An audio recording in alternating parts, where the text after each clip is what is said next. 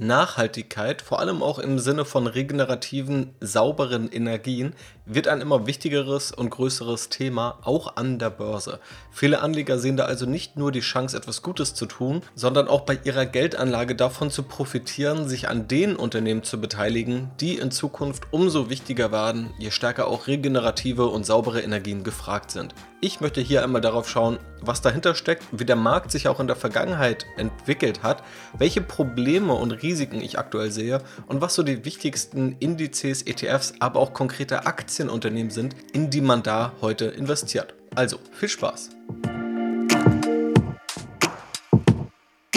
Ja, hi, ich bin Janis. Schön, dass du wieder mit dabei bist in diesem Podcast. Und heute sprechen wir einmal über das Thema Nachhaltigkeit und speziell eben regenerative Energien dieses größere Thema, überhaupt Nachhaltigkeit oder auch grün zu investieren oder auch gut zu investieren, also moralisch oder ethisch gut zu investieren, das habe ich in der Vergangenheit schon immer mal wieder in diesem Podcast thematisiert. Hör dich da gerne mal durch. In Podcast Episode 35 beispielsweise habe ich da mal so aufgezeigt, was tatsächlich Chancen sind des nachhaltigen Investierens, was man da aber auf jeden Fall auch wissen muss und dass es nicht so ganz intuitiv ist, wie sehr das nun wirklich hilft oder was nun die Maßnahmen sind, die da am meisten sozusagen der Welt auch weiterhelfen. Also das sozusagen als Grundlage auch in der Aktienrebell Academy habe ich einen einzelnen Deep Dive speziell zu diesem Thema veröffentlicht. Schau da auch gerne mal rein, wenn dich das weiter interessiert. Hier möchte ich mir aus diesem ganzen Thema des ethisch sinnvollen Investierens mal eins herausschnappen, und zwar eben regenerative Energien. Ich merke, dass das ein Bereich ist, der mit die größte Nachfrage hat, also wo ich immer wieder Fragen dazu gestellt bekomme, was ich davon halte. Es gibt beispielsweise einen großen iShares ETF, den iShares Global Clean Energy, auch den werden wir uns hier anschauen. Und aus diesen Gründen und aus diesem Gesichtspunkt möchte ich hier mal raufschauen ganz wichtig ist auch, ich möchte das hier nicht moralisch oder ethisch bewerten und irgendjemandem vorschreiben, dort zu investieren oder dort nicht zu investieren. Das kann jeder für sich individuell machen. Natürlich kann man da gern unterschiedliche Meinungen austauschen und ich gebe da ja auch gern Meinungen rein, aber das ist natürlich eine individuelle Sache und basiert einfach auf individuellen Präferenzen und Ansichten, wie und ob und an welcher Stelle man seinen Teil beitragen möchte oder es auch nicht möchte. Hier soll es vor allem aus der Anlegerperspektive gehen, weil da können wir, glaube ich, hier ganz gut drüber sprechen, darauf zu schauen, lohnt sich das dann erstmal nur aus dieser Investmentsicht, was bringt das eigentlich für die Geldanlage und was bringt es womöglich auch nicht. Wenn wir uns jetzt mal den Klimawandel anschauen, dann gibt es ja unterschiedliche Gruppen an Unternehmen, die wir uns da vornehmen können. Es gibt einerseits Gruppen, die eher zum Klimawandel beitragen, die beispielsweise aktiv Emissionen ausstoßen. Das sind dann irgendwelche Ölunternehmen beispielsweise oder auch Industrieunternehmen, die einfach per se in ihrem Geschäftsmodell aktuell hohe Emissionenmengen ausstoßen. Dann gibt es andere Unternehmen, die weitestgehend neutral sind, beispielsweise viele Digitalunternehmen oder Technologieunternehmen. Auch wenn man sich Indizes, Aktienindizes anschaut, die eben so zusammengestellt werden, dass nur Unternehmen dort drin sind, die neutral oder positiv gegen den Klimawandel wirken, dann sieht man, dass dort haufenweise Technologie- und Digitalunternehmen sind, weil die haben in erster Linie Server, die sie betreiben, die natürlich auch Ausstöße haben, aber diese Unternehmen können die relativ einfach ausgleichen, weil das vergleichsweise wenig Emissionen sind und diese Unternehmen im Vergleich dazu nochmal um ein Vielfaches profitabler sind als beispielsweise Industrieunternehmen. Und dann gibt es noch die dritte Gruppe, und zwar Unternehmen, die aktiv an Lösungen zu regenerativen Energien arbeiten oder an Lösungen, die den Klimawandel mindern oder verlangsamen oder womöglich sogar irgendwann teilweise umkehren sollen. Also diese drei Gruppen haben wir und darauf basierend gibt es natürlich unterschiedliche Anlage Ansätze, die sich hinter diesen großen Schlagworten nachhaltig investieren verbergen. Hier schauen wir uns also speziell das letztgenannte Segment an, also Aktienunternehmen und Indizes, die solche Aktienunternehmen abbilden, die sich genau dieses Segment anschauen. Also Unternehmen, die dem Klimawandel entgegenwirken, indem sie regenerative oder auch saubere Energie produzieren. In einigen Fällen kannst du auch Anleihen dieser Unternehmen zeichnen. Dazu empfehle ich dir die Podcast-Episode, die ich vor kurzem anknüpfend an meinen Galileo-Auftritt gemacht habe zu dem Thema Green Bonds, wenn dich das Thema aus Anleihenperspektive nochmal interessiert. Hier fokussieren wir uns auch auf die Aktienperspektive. Schauen wir also erstmal auf die Investmentthese, die dahinter steckt. Wenn Anleger sagen, okay, es könnte ja interessant sein, in saubere Energien zu investieren. Und diese Investmentthese ist ja relativ schnell auf den Punkt gebracht. Der Klimawandel schreitet voran und muss aufgehalten werden. Da ist sich die ganze Welt ziemlich einig, fast die ganze Welt ist sich da einig. In jedem Fall können wir festhalten, dass das Ganze passieren wird, also dass Maßnahmen initiiert werden, die den Klimawandel mindern oder aufhalten sollen. Es streiten sich nun viele darüber, wie radikal diese sein müssen, wie schnell diese kommen müssen. In jedem Fall ist aber klar, diese Maßnahmen werden kommen. Wir müssen anders produzieren, auch anders Energie erzeugen und an unterschiedlichsten Stellen wird schon daran geforscht und jedes Unternehmen der Welt stellt sich aktuell darauf ein. Und auch an der Börse ist es eines der wichtigsten Risiken, das auch Fondsmanager sehen, nämlich eben diesen Klimawandel. Also die Notwendigkeit ist gegeben und auch der politische Wille ist gegeben, dass das Ganze irgendwo wichtiger werden sollte. Und das ist Teil der Investmentthese, die dahinter steckt. Schauen wir also auf diese grundlegende These. Wir sagen, der Markt ist wichtig, der Markt wird wahrscheinlich auch noch wichtiger und der Markt wird auch größer und wird wachsen. Dann lässt sich, glaube ich, diese These relativ schnell bestätigen. Das ist tatsächlich der Fall. Die andere und die nächste und auch viel wichtigere Frage für uns als Anleger ist dann aber, macht das diesen Markt dann auch zu einer guten Investition? Also ist ein Markt, der wichtig ist, ein Markt, der wichtiger wird oder ein Markt, der wächst, automatisch eine gute Investition? Und die Antwort darauf ist tatsächlich nicht so intuitiv und auch nicht so leicht zu finden. Da gehe ich gleich nochmal bei den Risiken drauf ein, das soll hier nur einmal festgehalten werden. Es sind unterschiedliche Fragen, ob der Markt wichtiger wird, ob der Markt größer wird und was die Erwartungen heute sind, die eben schon heute drinstecken. Weil genau das ist eines der größten Risiken, dass heute zu hohe Erwartungen an den Markt geknüpft sind, zu hohe Gewinnerwartungen und dass diese am Ende nicht erfüllt werden können. Verdeutlichen können wir das, wenn wir uns mal die Historie anschauen. Da gibt es einen ETF, den ich bereits genannt habe von iShares, den iShares Global Clean Energy ETF. Und der beruht auf dem quasi gleichnamigen Index von SP, dem SP Global Clean Energy Index. Es gibt auch noch von MSCI einen Index. MSCI ist ja äh, weitestgehend bekannt, vor allem durch den MSCI World oder den, den MSCI Emerging Markets und auch selbst als Aktie ist MSCI tatsächlich recht interessant. Auch dazu findest du eine Aktienanalyse hier im Podcast. MSCI hat den MSCI Global Alternative Energy Index rausgebracht und man kann feststellen, beide sind tatsächlich unterschiedlicher zusammengebaut, als man es intuitiv denken würde.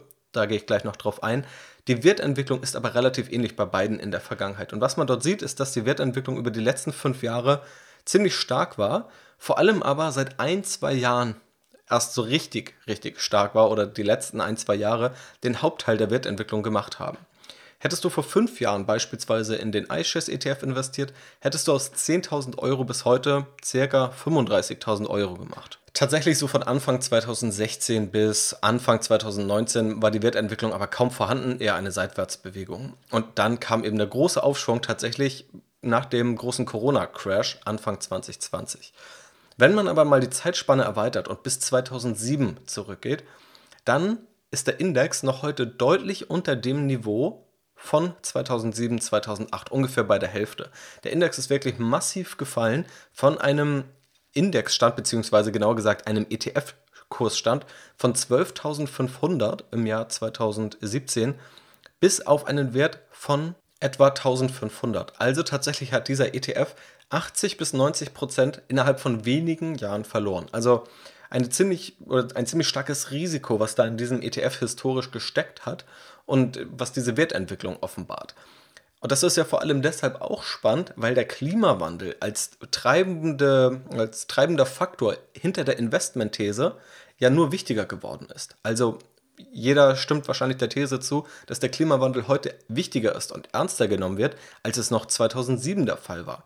Und trotzdem stehen wir noch heute unter dem ETF-Stand, unter dem Indexstand von damals und hatten quasi bis 2018, bis 2019 sogar immer noch 60, 70 Prozent Verlust, wenn man 2007, 2008 eingestiegen wäre.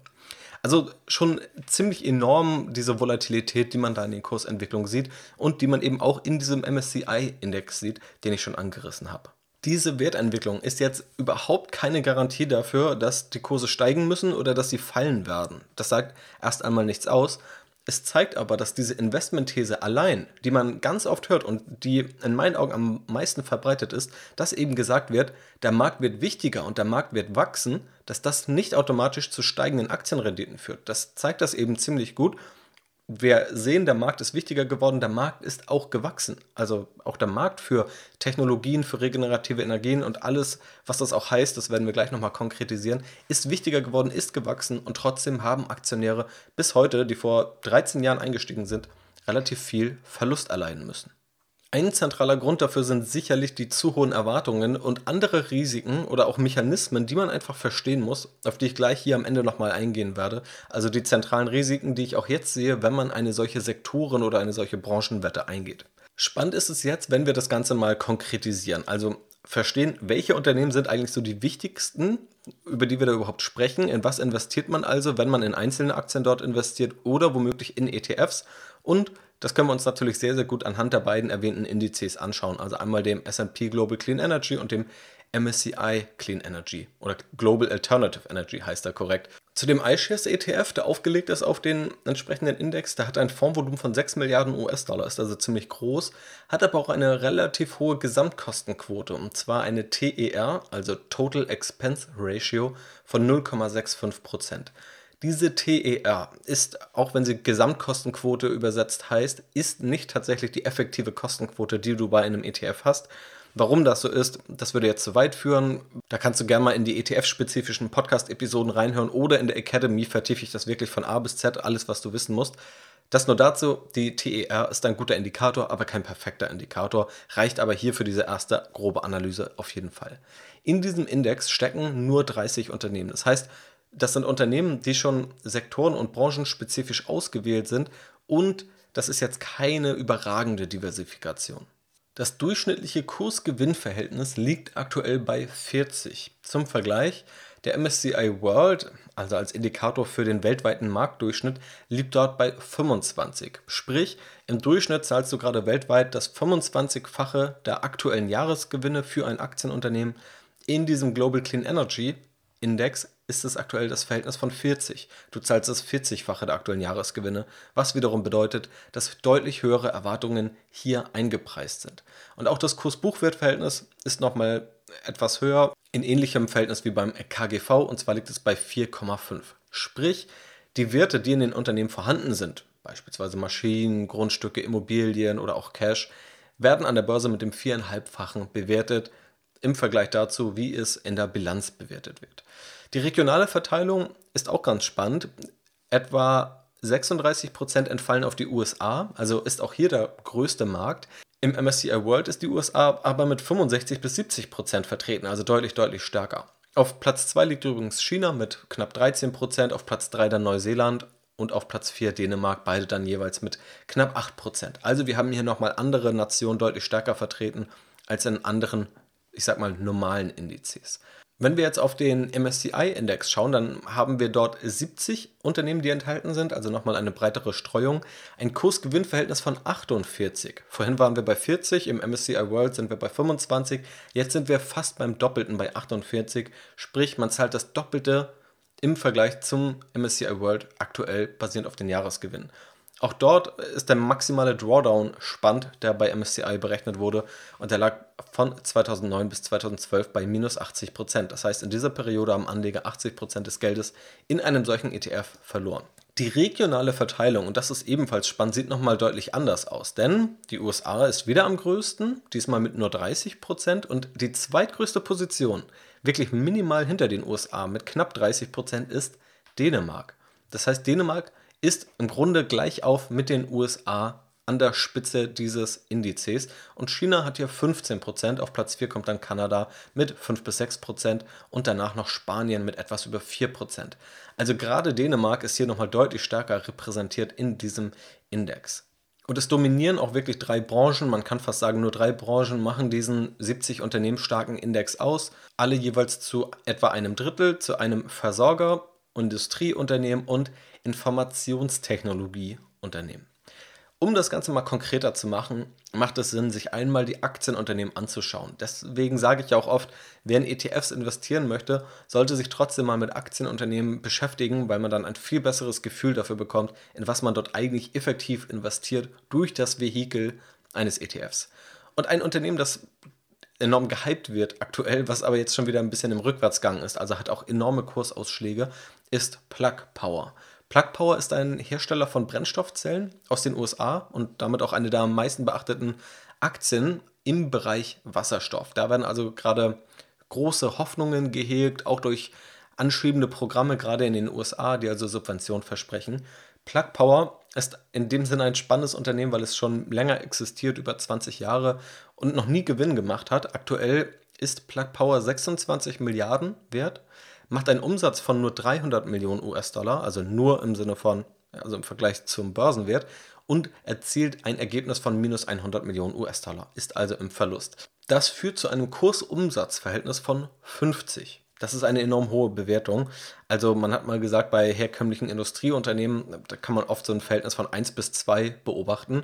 Sprich, wenn ein Unternehmen, nehmen wir mal ja, ganz exemplarisch Volkswagen, auch wenn das Verhältnis da noch gerade ein bisschen günstiger ist, aber historisch kann man sagen, dass ein Unternehmen wie Volkswagen oder ThyssenKrupp, alte Industrieunternehmen, die nicht riesige Gewinnmargen haben und auch etwas kapitalintensiver sind, mit einem Kursumsatzverhältnis vielleicht von 1 bis 2 bewertet sind. Und hier sind wir also bei 50. Also selbst im Verhältnis zum durchschnittlichen Kurs-Gewinn-Verhältnis, ja, also nicht Kursumsatz, sondern Kurs-Gewinn-Verhältnis, auch eine hohe Bewertung. Dafür wächst Plug Power eben um 40% pro Jahr und hat eben diese große Wasserstoffhoffnung, die da drin steckt. Aber definitiv ein Unternehmen mit hohem Risiko, wo sehr, sehr viel Hoffnung drin steckt, was diese Bewertung eben auch zeigt. Gehen wir aber mal weiter. Und das Spannende ist wirklich im positiven Sinne, wie divers die Aktienunternehmen und die Branchen sind, die hier diese Indizes zusammenstellen. Und tatsächlich ist das für mich auch etwas überraschend gewesen, wie divers das Ganze doch wirklich ist. Von neuen Technologieunternehmen zu gehypten Unternehmen wie Plug Power bis hin zu ziemlich traditionellen Unternehmen eigentlich. Und wenn wir mal zu einem traditionelleren Unternehmen kommen, dann ist das Orsted, ein Unternehmen aus Dänemark, welches man hundertprozentig anders ausspricht, als ich es gerade getan habe, aber äh, so findest du es zumindest bei Google, das ist meine Ausrede, es so auszusprechen. Und das ist ein Energiekonzern aus Dänemark und tatsächlich Weltmarktführer im Bereich der Offshore-Windenergie. Also, wenn draußen auf dem Meer sozusagen riesige Windkraftanlagen aufgebaut werden, dann ist die Wahrscheinlichkeit hoch, dass Orsted da irgendwo involviert ist. Tatsächlich sind das ja Projekte, die enorm kapitalintensiv sind, viel Vorlaufzeit brauchen, auch lange dauern bis zur Umsetzung. Also nochmal was ganz anderes als das, was wir beispielsweise bei Technologieunternehmen sehen oder Digitalunternehmen. Vielleicht hast du ja den Podcast zuletzt zur PayPal-Aktienanalyse gehört oder auch die Analysen auf Strategy Investor zu gelesen, dann wirst du verstehen, das sind nochmal ganz andere Welten.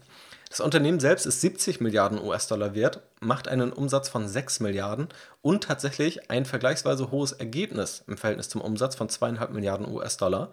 Dementsprechend liegt das Kursumsatzverhältnis hier bei 11 und das Kursgewinnverhältnis bei 28. Also hier kann man schon sagen, viel eher im normalen Bereich als noch bei Plug Power. Und ein ziemlicher Gegensatz dazu.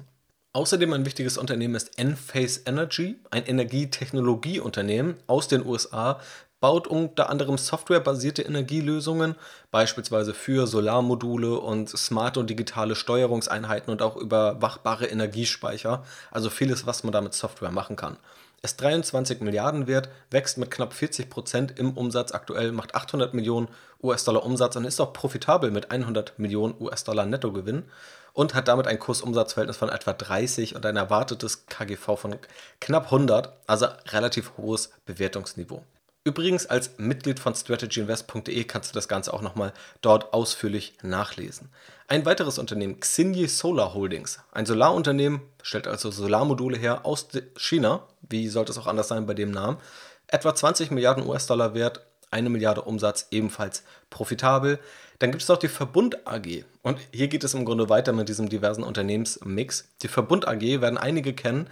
Sie ist das größte Elektrizitätsversorgungsunternehmen aus Österreich. Sie deckt in Österreich über 40 Prozent des Strombedarfs ab und gewinnt dabei 90 Prozent des gesamten Stroms, den die Verbund AG handelt und erzeugt, über Wasserkraft. Ist damit also auch ein Unternehmen, was in diesen regenerativen Index reinpasst ist aktuell 25 bis 27 Milliarden Euro wert, macht 4 Milliarden Euro an Umsatz, ebenfalls profitabel mit 600 Millionen Euro und wird aktuell aber auch dafür, dass es erstmal relativ langweilig klingt und auch ja, 12% pro Jahr wächst, was ja gut ist für ein eher langweiliges Versorgerunternehmen, wird dann aber auch mit einem eher höheren Kursumsatzverhältnis von 7 oder einem erwarteten Kursgewinnverhältnis von 50 gehandelt. Also man zahlt hier das 50-fache der erwarteten Jahresgewinne.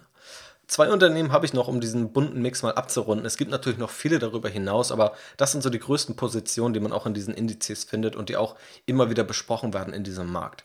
Siemens Gamesa, ja, der Name kommt nicht ganz umsonst. Also dieses Unternehmen hat den Sitz in Spanien und ist aus einer Fusion von Gamesa mit dem Windenergiebereich von Siemens entstanden und gehört damit zu den größten Produzenten von Onshore- und Offshore-Windenergieanlagen, ist 25 Milliarden US-Dollar wert und macht 10 Milliarden US-Dollar an Umsatz damit also ein Kursumsatzverhältnis vom zweieinhalbfachen. Also eines der am günstigsten bewerteten Unternehmen basierend auf den aktuellen Umsätzen. Und dann haben wir abschließend noch Vestas, ein Unternehmen aus Dänemark, schon 1945 gegründet, mit über 25.000 Mitarbeitern, also ein sehr, sehr großes, solides, etabliertes Unternehmen, ist 33 Milliarden Euro wert, macht 15 Milliarden Euro an Umsatz und einen Gewinn von knapp einer Milliarde Euro und wächst mit 14 Prozent im Umsatz. Das Kursumsatzverhältnis liegt also beim Doppelten und das erwartete KGV bei 34. Wenn man jetzt nur auf die Fundamentaldaten schaut, dann ist tatsächlich Vestas ein Unternehmen, was ich hier noch am interessantesten finde, vor allem aus dieser Value-Sicht. Ja, wir haben hier einfach ein etabliertes Unternehmen, etabliertes Geschäftsmodell, das profitabel ist, das relativ solide wächst mit 14% und das Bewertungsniveau ist auch noch in Ordnung in einem Markt, der ja wichtiger wird und auch äh, vermutlich wachsen wird. Was nicht nur Vorteile hat, aber was so für mich erstmal ganz interessant aussieht. Das aber vor allem, um dir mal zu zeigen, über was für unterschiedlichste Geschäftsmodelle wir hier überhaupt sprechen, über was für unterschiedliche Bewertungsniveaus, die sich alle hinter diesem Begriff regenerative Energien, Clean Energy aus Anlegersicht verbergen. Und mehrmals schon angeteasert, aber die Risiken. Was sind jetzt eigentlich die Risiken, wenn man in diesen Markt investiert? Die Chancen sollten, glaube ich, klar sein. Also generell die Chancen, wenn man in Aktien investiert wenn nicht, hör dir die allerersten Podcast-Folgen gerne nochmal dazu an. Da lege ich das ausführlich dar. Aber dass Renditechancen durch Aktien entstehen, ist ja klar. Und dass eben diese Investmentthese dahinter steht, dass gerade dieser Markt wichtiger wird und in Zukunft ja kaum wegzudenken ist. Also warum nicht dort investieren? Also ein Risiko dabei ist erst einmal, dass wir Diversifikation aufgeben. Es ist einfach eine Branchenwette, die man hier eingeht. Auch wenn man die natürlich unterschiedlich ja, diversifiziert eingehen kann. Also ich habe ja die Indizes vorgestellt, die haben unterschiedlich viele Aktienunternehmen und unterschiedliche Nationen drin. Das heißt, auch hier hat man eine grundlegende Diversifikation, aber es ist schon eine ja, branchenspezifische Wette, was per Definition immer mehr Risiko bedeutet, falls der restliche Markt sich besser entwickeln sollte. Damit einhergehend ist natürlich die Frage, wieso sollte der sich denn besser entwickeln? Also sollte das nicht genau hier die Chance sein, die Anleger so lange suchen? Ein Problem oder im Grunde das zweite Risiko, auf das wir hier stoßen, ist die hohe Erwartungshaltung im Markt. Das ist einer der zentralen Gründe, warum auch die Kurse 2007 bis 2009 oder bis 2012 so stark gefallen sind, weil enorm hohe Erwartungen an diese Aktienunternehmen an den Markt gestellt wurden, die nicht erfüllt werden konnten. Wenn der ganze Markt erwartet, also Markt im Sinne von Anleger, Anleger erwarten, dass der Markt um 20% pro Jahr wächst, dann wächst der Markt um 15% pro Jahr, was enorm viel ist, dann ist es trotzdem weniger als die Erwartungen und die Erwartungen stecken in den Kursen drin und dann fallen die Kurse. Und wir sehen ja auch jetzt, deswegen habe ich auch immer diese Kursumsatzverhältnisse und die Kursgewinnverhältnisse dazu genannt, um dir zumindest ein grobes Gefühl dafür zu geben oder zu zeigen, auch jetzt sehen wir ganz klar in den Zahlen, dass wir hier hohe Erwartungen haben. Es ist enorm schwer abzuschätzen, ob die Erwartungen jetzt fair sind, ob sie übertrieben sind oder nicht, aber wir sehen, es sind hohe Erwartungen in diesen Kursen enthalten. Das heißt, es ist nicht so, dass wir hier ein, eine Idee haben, die der Rest der Anleger noch nicht erkannt hat, dass der Klimawandel eintritt und dass dort Anlagechancen bestehen, das hat auch der restliche Markt schon erkannt und das nicht erst seit gestern. Das heißt, wir müssen hier einfach ganz klar festhalten, hohe Erwartungen sind in den Aktienkursen heute enthalten. Und das birgt immer eine gewisse Fallhöhe. Das dritte Risiko und vor allem ein Verständnis, was man schaffen muss. Ein wachsender Markt führt nicht zwangsweise zu proportional wachsenden Gewinnen der Unternehmen. Unternehmenswerte werden durch zukünftige Gewinne, zukünftige Cashflows bestimmt. Das ist sozusagen die ökonomische, die finanzwissenschaftliche Lehre. Das heißt, ein Unternehmen wird immer wertvoller, je höher die zukünftigen Cashflows sind, die das Unternehmen erwirtschaften kann. Wenn jetzt ein Markt wächst, dann reden wir da erstmal nur von Umsätzen, dass ein Markt also mehr umsetzen wird. Tatsächlich geht das aber oft damit einher, dass diese Branchen dann höhere Konkurrenz haben, weil wenn ein Markt wächst, dann gründen ja auch andere ihr Unternehmen in diesem Markt und das hat negative Auswirkungen für bestehende Unternehmen im Markt. Erstmal erhöht es die Kostenseite, weil es schwieriger wird, an die Fachkräfte zu kommen, also Lohnkosten, Gehälter steigen Und in einigen Bereichen wird es auch schwieriger, an Rohstoffe zu kaufen. Und gemäß Angebot und Nachfrage wissen wir alle, wenn die Nachfrage steigt, dann wird ein Rohstoff teurer. Ja, also wenn jetzt beispielsweise alle Solarmodule oder Autobatterien bauen wollen, dann werden die Rohstoffe dafür teurer, außer sie können noch schneller gefördert werden. Aber das ist ein Risiko, dass eben die Kostenseite steigt in einer solchen Branche. Und auf der anderen Seite, wenn es natürlich fünf oder zehn Alternativen gibt zu dem Produkt, was ein Unternehmen herstellt, dann senkt das Gewinnmargen. Dann kann das Unternehmen nicht beliebig Preise festsetzen, sondern hat eine Konkurrenz bei den Preisen oder generell eine Konkurrenz, die Preise nicht beliebig setzbar macht. Und das drückt Gewinnmargen. Und das ist ein Phänomen, was man ganz oft bei einigen Branchen sieht. Tatsächlich haben es im Digitalbereich einige Unternehmen gerade geschafft, dem zu entfliehen, weil man da schon fast sagen kann, die haben in einigen Bereichen monopolähnliche Strukturen, also die großen Technologieunternehmen. In nahezu allen anderen Branchen hat man aber immer gesehen, dass das hier stattfindet. Dass also in Trendbranchen Kosten steigen, Gewinnmargen senken und dass irgendwann einige wenige Gewinner auch hervorgehen das dann aber mit sehr hohen Investitionen nur geschafft haben und vielen anderen Unternehmen, die dabei auf der Strecke geblieben sind. Und eben das vierte Risiko, das wir hier auf dem Schirm haben müssen, ist, ja, ich nenne es den Trendzirkelschluss. Also wann erkennen wir einen Trend überhaupt als Trend? Ja, also wenn in der Investmentthese Klimawandel als Trend identifiziert wird. Natürlich gibt es jetzt unterschiedlichste Indikatoren, gerade beim Klimawandel kann man ja einfach naturwissenschaftliche Faktoren heranziehen, aber viele Anleger, also gerade an der Börse, werden Trends dann als solche erkannt, wenn Kurse steigen. Aber das Problem ist ja, dann, wenn Kurse steigen, klar, dann kann ich jetzt kaufen und sagen, das ist ein Trend und dann steigt der Kurs weiter und dann ist es immer noch ein Trend und ich fühle mich bestätigt. Das Ganze kann ja aber nicht ewig weitergehen. Und wenn die Börse sozusagen selbst Trends kreiert, auf die dann aufgesprungen wird, um wieder einen Trend zu kreieren, dann ja, beschleunigt sozusagen der Trend sich selbst, ist also eine sogenannte ja, Self-Fulfilling Prophecy, eine sich selbst erfüllende Prophezeiung, die Anleger da aufbauen, die aber irgendwann schief geht. Also auch etwas, was man bei einigen Spekulationsblasen, beispielsweise zur Dotcom-Blase 2001, 2002, auch beobachten konnte. Hier gibt es natürlich noch andere fundamentale Faktoren, die dahinter stecken. Das ist jetzt nicht ein reines Luftschloss, über das wir da sprechen. Aber so ein Trendthema hat immer das Risiko, dass Leute auch ohne fundamentale Gründe auf diesen Trend aufspringen, dass man selbst das vielleicht auch zu spät bemerkt und dadurch immer eine Fallhöhe geschaffen wird. Und noch als fünftes Risiko, es gibt auch eine gewisse politische Abhängigkeit des Sektors. Also je stärker Staaten in diese Technologien investieren, desto größer wird der Markt. Aber es könnte auch passieren, und das ist in der Vergangenheit auch schon passiert, dass beispielsweise China eigene Unternehmen subventioniert. Vielleicht können wir dann nicht an der Börse in diese Unternehmen investieren. Und dass die Unternehmen im gleichen Markt aus den USA oder Europa oder beispielsweise auch aus Dänemark dann ziemlich schaden könnte. Ja, der Solarbranche ist es beispielsweise in Europa schon ja, so ähnlich passiert. Und wenn jetzt chinesische Unternehmen kommen, die mit irgendwelchen Kampfpreisen auf den Markt kommen, dann kann das eben auch die Unternehmen treffen, die jetzt hier in diesen Indizes stark vertreten sind. Also, das heißt natürlich nicht, dass das Ganze nicht klappen kann, aber du sollst nur wissen, welche Risiken auch in diesem Markt bestehen und warum es nicht so einfach ist zu sagen, der Markt wächst, der Markt wird wichtiger und deshalb steigt der Markt. Es ist in meinen Augen okay, in diesen Markt zu investieren, wenn du dir dieser Risiken bewusst bist und sagst, trotzdem oder du nimmst die Risiken in Kauf, weil du denkst, die Chancen sind darüber hinaus noch höher. Oder weil du eben auch noch andere Aspekte mit einbeziehst, dass du sagst, du fühlst dich wohl damit, du, findest es sinnvoll, in diese Unternehmen zu investieren, du bist dort gerne daran beteiligt, aber dann solltest du natürlich dazu immer noch diese Anlegersicht auch prüfen, dass du da nicht ja, viel Geld versenkst, wie es auch in der Vergangenheit vielen Menschen passiert ist bei diesen ETFs. Also unterm Strich gibt es, glaube ich, so drei Thesen, zu denen ich mich hinreißen lassen würde, die so zu unterschreiben aktuell. Ich glaube, dass die Geschäftsmodelle in diesem Markt unterm Strich zukunftsträchtig sind. Deswegen bin ich da ja auch nochmal konkret darauf eingegangen. Wir haben hier Technologien, die entwickelt werden. Wir haben auch einfach Industrieunternehmen und das gehört einfach dazu, dass da auch mal noch maschinen- und kapitalintensive und schwierige Geschäftsmodelle betrieben werden. Und ich glaube natürlich, dass wir diese auch in Zukunft brauchen werden und sie wichtiger werden. Ich glaube, es sind auch viele schwierige Geschäftsmodelle dabei. Also einige Unternehmen sind nicht profitabel, haben auch hohen Margendruck oder werden ihn noch bekommen und haben auch mit riesigen Investitionen zu kämpfen. Also gerade wenn wir beispielsweise an das Thema Offshore Windparks denken, dann ist das, glaube ich, relativ exemplarisch dafür. Das hat einige Vorteile. Wenn du das gut machst, dann hast du einen ziemlichen Burggraben als Unternehmen, weil das kann nicht einfach irgendjemand mal ebenso kopieren.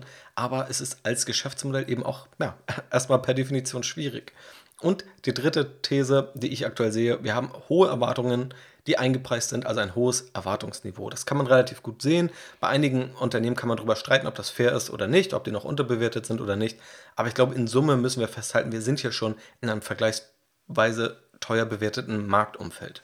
Also, ob du investierst oder nicht, musst du am Ende natürlich selbst entscheiden. Das hier ist keine Anlageberatung und soll sozusagen nur meine persönliche Meinung wiedergeben und dir vielleicht ein paar Denkanstöße geben, ob das Ganze für dich funktionieren kann oder nicht, ob du dort investieren möchtest oder nicht. Und ich hoffe, ja, dass ich das mit dieser Podcast-Episode schaffen konnte, dass du einen besseren Einblick in diesen Markt hast. Falls du einen strukturierten Plan suchst, wie du deine Geldanlage auf dich maßgeschneidert aufsetzen kannst und auch dauerhaft erfolgreich selbst steuern kannst, schau mal in die Podcast-Show Notes, da findest du den Link zur Academy, da kannst du dich kostenlos für die Videoserie anmelden, wenn du es noch nicht getan hast und wenn du willst dir dann auch den Zugang zur Academy danach sichern, schau es dir sehr, sehr gerne an. Mittlerweile sind dort über 120 Videolektionen online, viele Checklisten, Quizzes, weiterführende Inhalte und ich entwickle das ständig weiter. Also, glaube ich, ein sehr, sehr cooler Ort mit sehr viel positivem Feedback. Schau es dir sehr, sehr gerne mal an, falls du es noch nicht getan hast.